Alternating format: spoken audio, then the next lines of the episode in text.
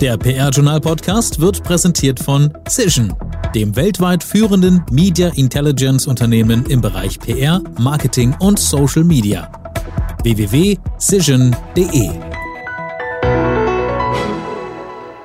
Und wir sagen ein herzliches Hallo. Neues Jahr, neue Ausgabe des PR-Journal-Podcasts. Willkommen zur Januarfolge 2023 und wir haben richtig viel zu tun. Die wichtigsten Themen in diesem Monat sind, es gibt eine Studie zur Mitarbeiterbindung oder auch zur Eindämmung der Wechselbereitschaft von Talenten. Ein Jahr ohne Likes. Kosmetikunternehmen Lush zieht Bilanz nach Social-Media-Rückzug und die künstliche Intelligenz ist auch bei uns ein Thema. Es geht natürlich, wenn man über dieses Thema redet, über ChatGPT, derzeit in aller Munde. Wir fangen aber erst einmal an mit den PR-News und die gibt es wie immer von meinem lieben Kollegen Marc Erni. PR-News. Mit Marc Erni. Hallo. Stempfle wird neuer Sprecher des Verteidigungsministeriums. ARD-Journalist Michael Stempfle wird neuer Sprecher des Bundesministeriums der Verteidigung und Leiter des Stabs Informationsarbeit. Stempfle war bislang als Korrespondent für den SWR im ARD Hauptstadtstudio tätig und hat sich vor allem mit Themen der inneren Sicherheit beschäftigt. Er folgt auf Christian Thiels, der sowohl für Ministerin Christine Lambrecht als auch für ihre Vorgängerin Annegret Kramp-Karrenbauer als Sprecher tätig war. Thiels arbeitete vor seinem Wechsel ins Verteidigungsministerium ebenfalls bei der ARD. Der neue Bundesverteidigungsminister Boris Pistorius hat sich für Stempfle entschieden. Zemelka verstärkt Kommunikation bei Munich Re.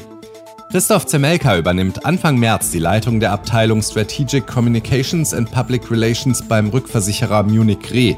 Er verantwortet sowohl die interne als auch externe Kommunikation, einschließlich der CEO-Kommunikation und führt ein globales Team. In seiner Funktion berichtet er an Andreas Lampersbach, der den Zentralbereich Group Communications verantwortet. Der promovierte Journalist Zemelka arbeitete zuvor in leitenden Kommunikationsfunktionen bei den Industrie- und Technologiekonzernen ThyssenKrupp und Bosch. CDU trennt sich von ihrer neuen Kommunikationschefin Degmeier. Katrin Degmeier, erst seit dem 10. Oktober 2022 Leiterin strategische Planung und Kommunikation der CDU-Bundespartei, hat zum Jahresende ihren Posten wieder verlassen.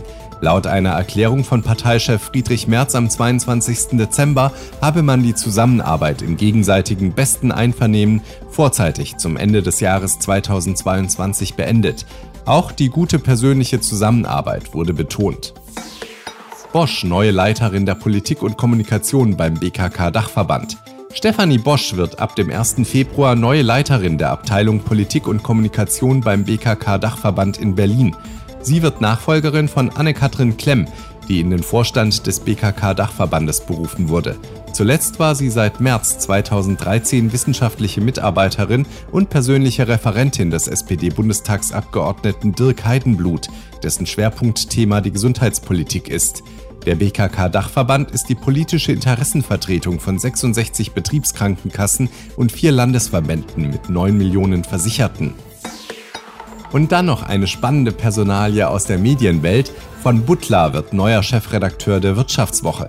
Horst von Butler wird ab dem 1. März 2023 neuer Chefredakteur der Wirtschaftswoche und folgt damit auf Beat Balzli, der das Wirtschaftsmagazin Ende Januar verlässt.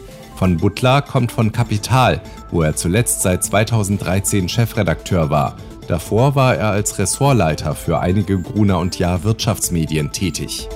Und das war es auch schon. Damit gebe ich wieder zurück an Gerrit. Vielen Dank, Marc. Und jetzt noch ein Hinweis in eigener Sache. Account Manager, Change Consultant, Client Service Director, Data Analyst. Gewichtig klingende Jobtitel machen sich gut auf Visitenkarten. Doch was genau verbirgt sich dahinter? Das PR-Journal hat mit den Jobprofilen ein Mediaformat ins Leben gerufen, das es Agenturen und Unternehmen ermöglicht, potenziellen Bewerberinnen und Bewerbern einen Blick hinter ihre Kulissen zu werfen und zu beschreiben, wie der Arbeitsalltag in der jeweiligen Funktion wirklich aussieht. Über diese und weitere Employer-Branding-Möglichkeiten tauscht ihr euch am besten direkt mit unserer neuen Fachfrau fürs Marketing aus. Vivian Pietruck ist seit Anfang Oktober neu bei uns im PR-Journal-Team. Ihr erreicht sie am besten unter pietruck.pr-journal.de. Top-Thema des Monats. Und dann sagen wir jetzt an dieser Stelle ein herzliches Hallo. Ich glaube, der Geschäftsknigge, lieber Thomas, der verbietet mir dir ein frohes und gesundes neues Jahr zu wünschen. Wir haben uns ja vorher auch schon mal gehört.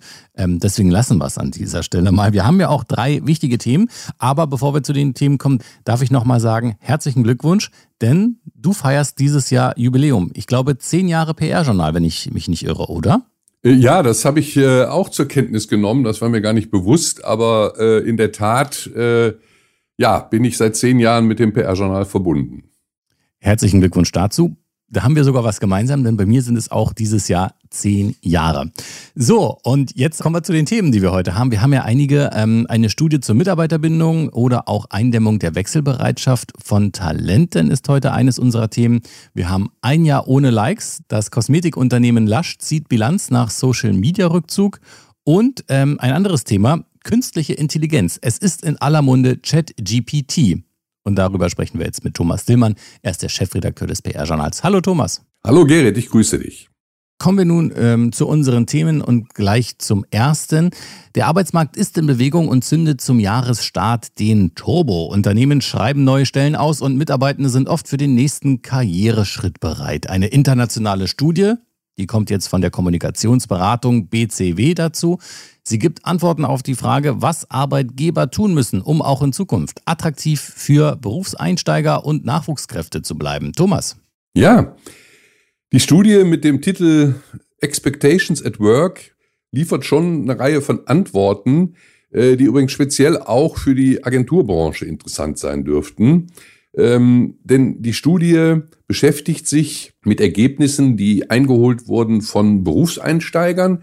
International sind mehr als 13.000 Mitarbeitende großer Unternehmen in 15 Märkten befragt worden und äh, erhoben wurde, welche Bedürfnisse und Erwartungen Mitarbeitende an ihre Arbeitgeber haben und inwieweit diese erfüllt werden und welchen Einfluss das dann auf ihre mögliche Wechselbereitschaft hat. Ja, es geht also letztendlich auch um das Thema, was Unternehmen tun müssen, um ihre Arbeitsplätze attraktiv zu gestalten. Denn das entscheidet dann auch darüber, ob sie Talente gewinnen und vor allen Dingen auch halten können. Ja, äh, und da gibt es auch Erkenntnisse, die speziell auch hier Deutschland betreffen, denn auch hier sind 1000 Personen befragt worden und dabei kam heraus, dass hier vor allem Unternehmenskultur und Führung immer wichtiger werden. Also Arbeitgeber die die wichtigsten Bedürfnisse bei den Themen Arbeitsplatz, Bezahlung samt Zusatzleistungen und Kultur erfüllen, haben Beschäftigte, laut dieser Umfragung, die zu 47 Prozent eher bleiben und sogar zu 86 Prozent zufriedener sind und ähm, mit sehr hoher Wahrscheinlichkeit ihren Arbeitgeber sogar weiterempfehlen würden. Ja, vorhin hast du auch gesagt, dass viele Erkenntnisse hier besonders interessant für die Agenturbranche sein dürften. Was meinst du damit? Ja, die Studie ähm, hat eine ganze Reihe von Punkten zutage gefördert. Ich äh, will hier nur die drei wichtigsten Punkte nennen, die eben auch speziell für die Agenturbranche von Interesse sein dürfte. Da ist erstens ähm, die Anerkennung von Erfolg ähm, ist also ein wesentliches Motivationsbedürfnis für die äh, Generation Z oder auf Deutsch für die Generation Z. Für Beschäftigte anderer Generationen ist dieser Faktor im Verhältnis weniger bedeutend. Und zweitens, für die deutschen Millennials hat die Empathie der Führungsebene eine sehr viel höhere Priorität als für ältere Generationen. Und drittens äh, ist für die Hybrid-Beschäftigten in Deutschland die Flexibilität, Stichwort äh, Arbeit im Homeoffice, äh, durchaus relativ weit oben auf der Prioritätenliste. Und äh, das deutet eben darauf hin, äh, dass Arbeitgeber in Deutschland, die jetzt die eigentlich die Rückkehr ins Büro wollen, die wollen, dass ihre Mitarbeiter wieder im Büro arbeiten, dass die da vor großen Herausforderungen stehen werden. Und äh, wenn man sich diese drei Punkte äh, zusammen anschaut, äh, dann betrifft das eben vor allen Dingen jüngere Arbeitnehmerinnen und Arbeitnehmer und die sind ja nun verstärkt in äh, Agenturen anzutreffen und außerdem stehen Agenturen ja sowieso in dem Ruf, besonders flexibel zu sein, dann müssen sie das auch einlösen. Ja, vielen Dank für die Zusammenfassung der Studie von BCW. Natürlich alles nachzulesen und zum Download bereit beim PR-Journal. Thema Nummer zwei. Thomas, Ein sehr interessantes, wie ich finde. Ähm, eine kleine Art Erfahrungsbericht haben wir nun. Es geht darum, ein Jahr ohne Social Media vom Kosmetikunternehmen Lush. Dieses Jahr ist rum. Wie sieht die Zwischenbilanz aus? Nun, wir konnten Florence Welke von Lush gewinnen. Sie ist dort äh, für PR-Kommunikation zuständig, und zwar in äh, UK und Deutschland. Und sie hat uns beschrieben, äh, was dieser Rückzug von Lush aus den sozialen Medien ausgelöst hat. Und äh, ein Jahr ohne Likes ist schon äh, ein spannender Bericht gewesen von ihr. Naja, also ich muss mir das wirklich so vorstellen, die sind nicht mehr auf Facebook, nicht mehr auf Instagram, Snapchat und TikTok, also eigentlich für Kosmetikunternehmen doch wirklich sehr wichtige Plattformen sind im Bereich Marketing.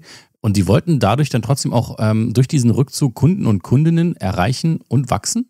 Ja, äh, und zwar mit der Argumentation, dass äh, die permanente Social-Media-Präsenz vor allem bei den jungen Nutzerinnen und Nutzern zuweilen auf Kosten der mentalen Gesundheit geht. Also Lasch nimmt für sich in Anspruch, äh, zu stehen für Wohlbefinden, für Self-Care, für Freundlichkeit und die argumentieren so, dass sie sagen, das alles ist in den sozialen Medien nicht mehr zu finden, wo es zum Teil eben sehr ruppig zugeht, der Umgangston hart ist und äh, Leute zum Teil ja auch vorgeführt werden.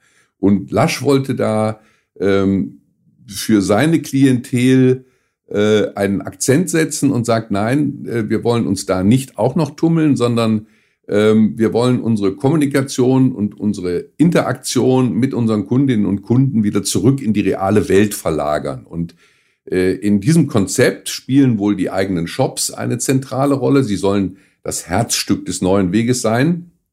Und da hat man auch nach eigenen Angaben im vergangenen Geschäftsjahr 7,6 Millionen Pfund investiert und in den stationären Handel gesteckt, also 26 Shops wurden europaweit neu eröffnet, zwölf umgestaltet und äh, ja, das ist äh, also bewusst der Weg ähm, weg von den sozialen Medien. Ja, und was haben die sonst noch gemacht? Ja, die haben verschiedene Marketingaktionen gemacht, unter anderem in ihren Schaufenstern. Die sind äh, weitere Markenpartnerschaften eingegangen, haben eine eigene App kreiert, haben mit der Netflix-Serie Stranger Things kooperiert. Also wohlgemerkt, nach deren Angaben ist es dann gelungen, Kundinnen und Kunden jenseits der üblichen Kanäle zu erreichen und äh, nach dem Launch einer neuen Kollektion sei also auch die Zahl der Online-Sitzungen auf der deutschen Webseite kurzfristig um 75 Prozent gestiegen. Ähm, also insgesamt sagt Lasch, haben sie 32 Prozent mehr neue Website-Nutzer in Deutschland registriert. Ja, das äh, sind schon richtig harte Zahlen. Oder vielleicht auch nicht. Hört sich nach guter Stimmung an. Wie sieht es mit dem tatsächlichen Umsatz aus? Ja, das glaube ich auch. Florence Welke hat schon zugegeben, dass es schwierig sei, ähm, die, die bisherigen Konsequenzen auf das Geschäft wirklich zu bestimmen. Ähm, das sei eher schwierig, denn das letzte Jahr, muss man natürlich auch sagen, ist durch die Pandemie und die anhaltende Invasion in der Ukraine und die Lebenskostenkrise schon eine turbulente Zeit gewesen, so dass eine direkte Vergleichbarkeit nicht unbedingt gegeben ist. Was sie aber gesagt hat, ist, dass Lasch nach dem Rückzug aus den sozialen Medien die besten Zahlen im Weihnachtsgeschäft, also 2022, die besten Zahlen im Weihnachtsgeschäft seit zwei Jahren zu verzeichnen hatte. Ja, also wirklich interessanter Ansatz. Ähm, und diese Geschichte ist ja wirklich außergewöhnlich und hat was von Mann beißt Hund. Also wir bleiben auf jeden Fall dran und gucken mal, wie es nach zwei Jahren so aussieht. Drittes Thema. Künstliche Intelligenz ist gerade mit dem Chat-GPT in aller Munde, ne Thomas? Wie sieht es da bei euch aus? Ja, das Programm äh, ChatGPT findet überall in den Kommunikationsmedien statt, wird rauf und runter diskutiert und äh, offensichtlich äh, ist das angetrieben von einer Faszination über den wachsenden Nutzen von künstlicher Intelligenz. Und da sind es vor allen Dingen, denke ich, die technikaffinen Menschen, die bei ChatGPT förmlich jetzt ins Schwärmen geraten. Zuweilen äh, wird gar der Wandel der Arbeits- und Schulwelt prophezeit, die Zukunft des Schreibens und des Lernens äh, werde sich erheblich verändern. Und äh, ja, um es nochmal genau zu sagen, ChatGPT ist ein Chatbot, der mit Hilfe künstlicher Intelligenz auf Kommando Texte wie Schulaufsätze, Gedichte, Briefe, also alle Textarten erstellen kann Und das, ähm, was jetzt eben auffällt, ist, dass die Ergebnisse sehr vielversprechend sind. Im PR-Journal habt ihr dazu ein Buch von Autor Christian Rieck vorgestellt. Er ist Professor für Finance und Wirtschaftstheorie unter dem Titel Schummeln. Schreiben mit ChatGPT hat er eine Art Bedienungsanleitung für den Umgang mit dem neuen Programm verfasst. In seinem Buch zeigt Christian Rieck nun die Möglichkeiten auf. Das Buch ist äh, ein unterhaltsamer Ratgeber und äh, Rieck ist äh, davon überzeugt, dass die KI-Unterstützung beim Schreiben in naher Zukunft für uns genauso normal sein wird, wie es heute in der Textverarbeitung die Rechtschreibprüfung ist. Ähm, und äh, ja, aktuell steht ChatGPT kostenfrei zur Verfügung, so dass jeder nach seinen eigenen Vorgaben automatisch Texte schreiben kann und äh, das Programm, so steht es jedenfalls überall zu lesen, sei einfach zu bedienen. Eine Programmierung ist nicht notwendig und die Nutzerinnen und Nutzer können sich mit KI in natürlicher Sprache unterhalten. Das klingt wirklich sehr, sehr spannend. Ich persönlich habe es noch nie ausprobiert, aber ich glaube, ich gucke mir das auch mal genauer an. Aber ihr habt ja nicht allein nur das Buch vorgestellt, ihr habt ja auch auf verschiedene Risiken hingewiesen.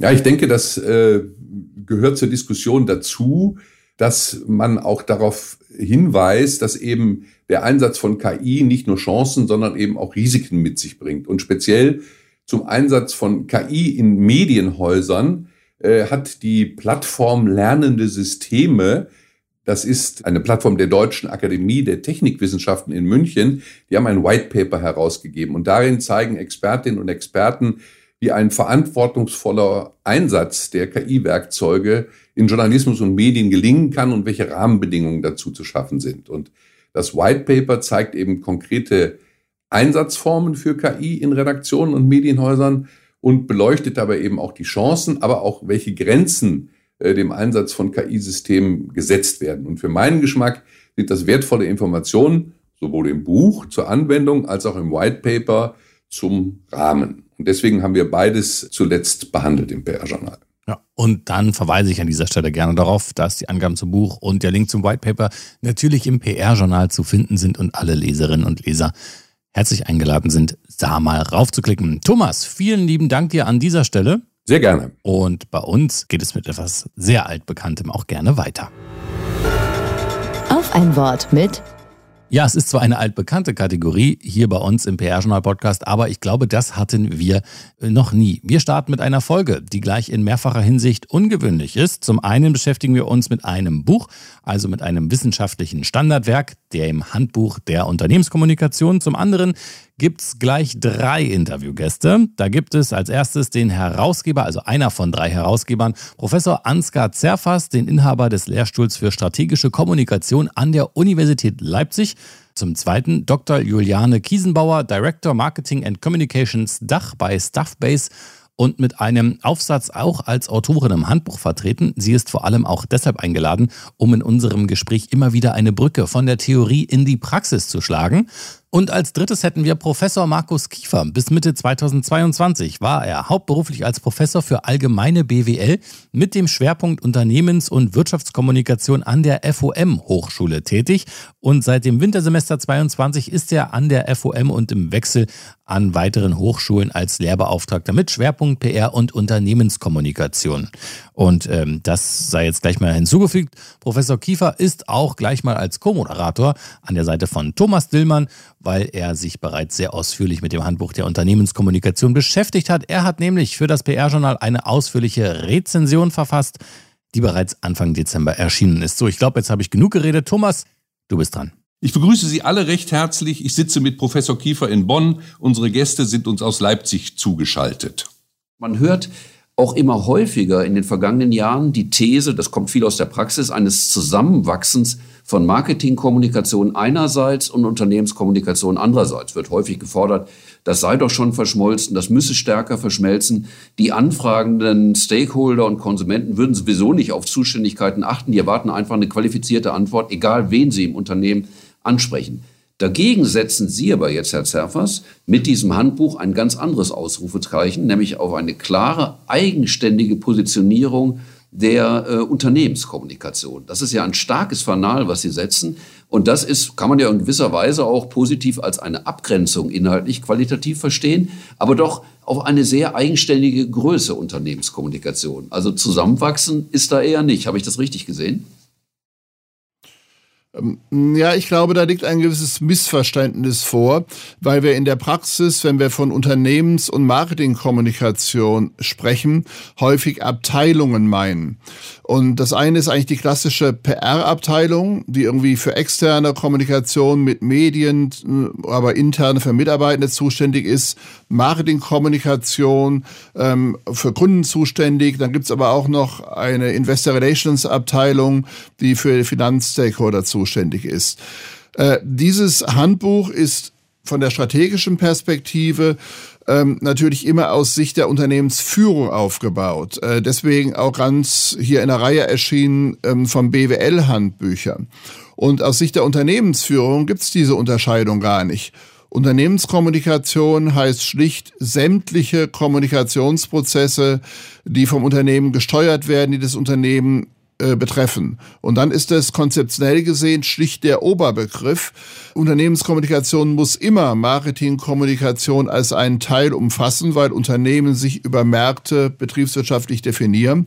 Aber genauso gehören auch die anderen Teilbereiche, die Kommunikation mit der Politik, ähm, mit Investoren dazu. Also es ist eher eine begriffliche Frage, über die wir hier sprechen. Und ähm, das zeigt auch unsere Erfahrung aus der Unternehmensbetriebswirtschaftlichen Sicht, äh, können sie eigentlich gar nicht anders denken. Da war Marketing immer schon ein Unterfeld, auch wenn die Marketingwissenschaft oder auch die Marketing-Kommunikationspraxis manchmal so tut, äh, als ob sie neben oder über der Unternehmensführung steht. Das ist natürlich sowohl konzeptionell als auch praktisch so nicht der Fall. Und wie gesagt, die Frage, ob das in der Praxis, wie das organisiert wird, wie das koordiniert wird, wie die Abteilungen heißen, das ist eine ganz andere Frage. Aber der Anspruch der Unternehmenskommunikation der Breite ist in diesem Sinne zu verstehen. Da ist er wieder, der alte Konflikt zwischen Marketing und Kommunikation. Hier jetzt auf der wissenschaftlichen Ebene. Ich will das in die Praxis holen. Frau Kiesenbauer, wie müssen wir uns in der Zukunft die Koordination zwischen Marketing und Kommunikation denken und wer hat da den Hut auf? Ich sehe den Herrn Dillmann hier schmunzeln. Er stellt mir die Frage nach der unendlichen Geschichte sozusagen, wie eines der Branchenmedien äh, zuletzt titelte. Und tatsächlich gehöre ich ehrlich gesagt zu den Menschen, die bei der Frage nach, wer hat hier den Hut auf, eigentlich schon leicht genervt werden. Aber das liegt nur schlichtweg daran, dass ich das Problem gerade in meinem aktuellen Job nicht habe. Ich sehe durchaus, dass Kolleginnen und Kollegen ähm, aufgrund dieser Frage echt einen Alltagsschmerz leiden. Also wenn die Marketing Abteilung denkt, wenn die Kolleginnen und Kollegen dort denken, dass die Kommunikation schlichtweg ausführend tätig, um betriebswirtschaftliche Entscheidungen über Produkt und Preis zu kommunizieren, dann ist das im Alltag eine echte Pein. Ne? Da kann auch die Unternehmensführung längst verstanden haben, dass sie sowohl im Absatzmarkt als auch in der Gesellschaft anerkannt werden muss. Letzten Endes bringt es für die einzelnen Praktikerinnen nichts, wenn Marketing und Kommunikation da nicht zusammenarbeiten. Nun wurde mir die Frage, wie ich das machen würde, in den letzten zehn Jahren nicht gestellt, weil in meinen Jobs, in die ich gekommen bin, immer schon eine gewisse gewachsene Struktur war. Und diese sah entweder so aus, dass es getrennt oder zusammengelegt war. Ich glaube, wenn ich vor, einer, vor einem weißen Blatt auf der grünen Wiese stände, würde ich zusammenlegen. Und das hat man ja auch gesehen in den letzten Jahren, dass sobald personelle Veränderungen größere, insbesondere in Großunternehmen, anstanden, dass diese dann auch sehr transparent kommuniziert haben, dass sie Marketing und Kommunikation zusammenlegen. Deutsche Bahn, Ergo, 2015, 16 müsste das gewesen sein. Jetzt Mercedes-Benz groß kommuniziert, auch 2021. Und wenn ich es mir aussuchen könnte, wäre das eine Art, die ich auch bevorzugen würde, weil es einfach eine effizientere Arbeitsweise Prozess ist und gewisse Abteilungsegoismen und Kanalsilos und so weiter verhindert. Ich finde es aber bei gewachsenen Strukturen auch absolut akzeptabel, wenn Marketing und Kommunikation in der reinen Aufbauorganisation, also in der Struktur getrennt sind. Wenn die Kommunikationsteams verstanden haben, dass sie zusammenarbeiten müssen. Und das sehen wir im Newsroom-Bereich. Da habe ich erst letztens die Bestätigung bekommen, dass immer mehr Marketing-Teams auch Newsrooms anfragen als Tools, weil sie gemerkt haben, dass sie gut mit UCOM zusammenarbeiten können dort. Also so oder so, ich finde auch, das kann sich periodisch mal ändern. Hängt ein bisschen davon ab, ob man Führungskräfte findet, die beide Mechanismen verstanden haben. Ich finde, es gibt verschiedene Varianten und viele, sie haben viele Vor- und Nachteile jeweils. Ja, vielen Dank, Thomas, und an deine Gäste natürlich auch ein herzliches Dankeschön. Dieses Interview gibt es in seiner vollständigen Länge natürlich am Montag, am 30. Januar zu hören beim Interview des Monats. Also unbedingt, wenn ihr es noch nicht getan habt, hier den Folgen-Abo-Button drücken, macht das Herz weg, ihr wisst, wie es funktioniert. Einschalten lohnt sich. Karrieresprungbrett. Und auch zum Januar gibt es natürlich wieder schöne Jobs. Fangen wir an mit die Klenk und Horsch AG. Gehört laut den PR-Journal-Rankings zu den 35 größten Kommunikationsberatungen in Deutschland. Und hier wird für den Standort Berlin ein Senior Expert für politische PR gesucht. Natürlich männlich-weiblich divers. Das Unternehmen Walter Knoll AG und Co. KG in Heidelberg gestaltet Lebensräume und bewahrt Handwerkskunst. Und hier wird ein Content Creator Text gesucht, natürlich mit ausgeprägter Textkompetenz und Leidenschaft für Design, Interieur und Architektur. Natürlich auch das männlich weiblich divers. Die Agentur Akzente Biscom sucht für das Team in Wiesbaden eine Edelfeder mit Beratungstalent. Natürlich auch hier männlich weiblich divers in Vollzeit. Also, falls was dabei war, einfach mal reinschauen unter jobs.pr-journal.de und viel Erfolg bei der Bewerbung. So, und damit jetzt noch ein Hinweis in eigener Sache. Die Aufbereitung von Case Stories verbinden ja viele vor allem mit der Einreichung für einen Branchen-Award oder für den Pitch bei einem potenziellen Neukunden. Bis es mal wieder soweit ist, müssen aber eure gelungenen PR-Projekte und resonanzstarken Kampagnen nicht in der Schublade warten. Wir haben eigens dafür eine Advertorial-Rubrik geschaffen, die PR-Journal Kreativ Cases. Hier könnt ihr Projekte vorstellen, von der kniffligen Aufgabenstellung über die kreative Lösungsidee bis hin zu den Ergebnissen und Learnings. Je mehr Cases ihr vorstellen möchtet, desto günstiger wird es. Einzelheiten, die gibt's wie immer von Vivian Pietruck unter pietruck.pr-journal.de. Und jetzt kann ich nur noch sagen, bis dahin, ich freue mich auf euer Einschalten beim Interview des Monats am 30. Januar, also am Montag. Die nächste PR-Journal-Podcast-Episode erscheint am 23. Februar. Bis dahin, bleibt alle gesund und wir hören uns. Tschüss, ciao, ciao, bye, bye, euer Gerrit. Der PR-Journal-Podcast wurde präsentiert von Cision, dem weltweit führenden Media Intelligence Unternehmen im Bereich PR, Marketing und Social Media. www.cision.de